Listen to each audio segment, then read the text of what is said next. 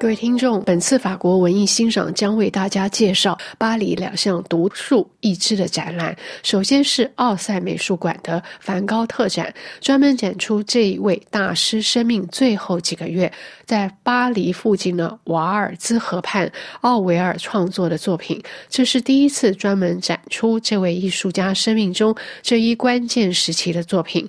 作为多年研究的成果，它将让观者从一个全新的角度。发现这位饱受磨难的艺术家的作品，并更好地欣赏梵高的艺术境界。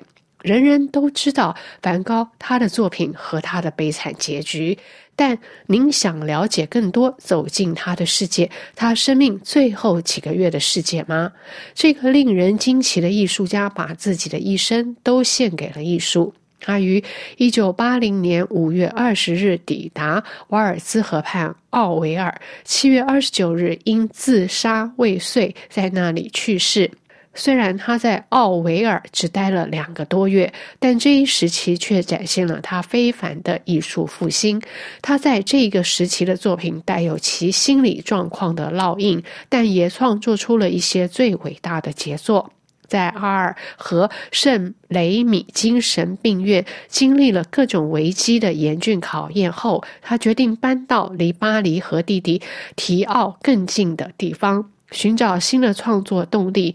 他之所以选择奥维尔，是因为那里有专门治疗忧郁症的加歇医生，他是印象派的朋友、收藏家和业余画家。他在村子中心的拉武客栈。安顿下来，在那里，梵高探索的新世界的方方面面，同时与维基、健康和兄弟的关系，以及在艺术界的地位等多重问题做斗争。迄今为止，还没有任何展览专门展出他职业生涯中的这一关键时期。在两个月的时间里，他创作了不少少于七十四幅油画和三十三幅素描。其中包括保罗·加歇医生、瓦尔兹河畔奥维尔教堂等标志性作品。展品约有四十幅油画和二十幅素描。这些作品以专题的方式突出了这一时期的特点，即描绘村庄的早期风景画、肖像画、静物画和周围乡村的风景画。展览还将展出梵高作品中独一无二的双方形。拉长画作系列展览是由奥赛和菊园公共博物馆和阿姆斯特丹梵高博物馆共同主办。阿姆斯特丹的梵高博物馆是在二零二三年五月十二日至九月三日举办展览，以纪念其成立五十周年。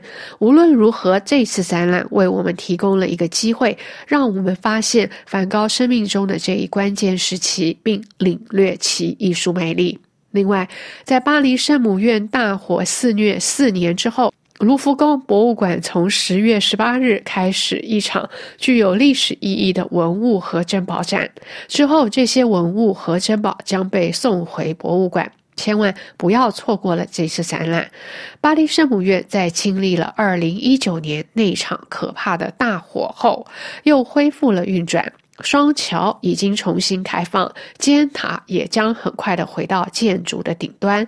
所有这些都标示着重大工程的进展，预示着二零二四年四月十六日的重新开放将是一个好兆头。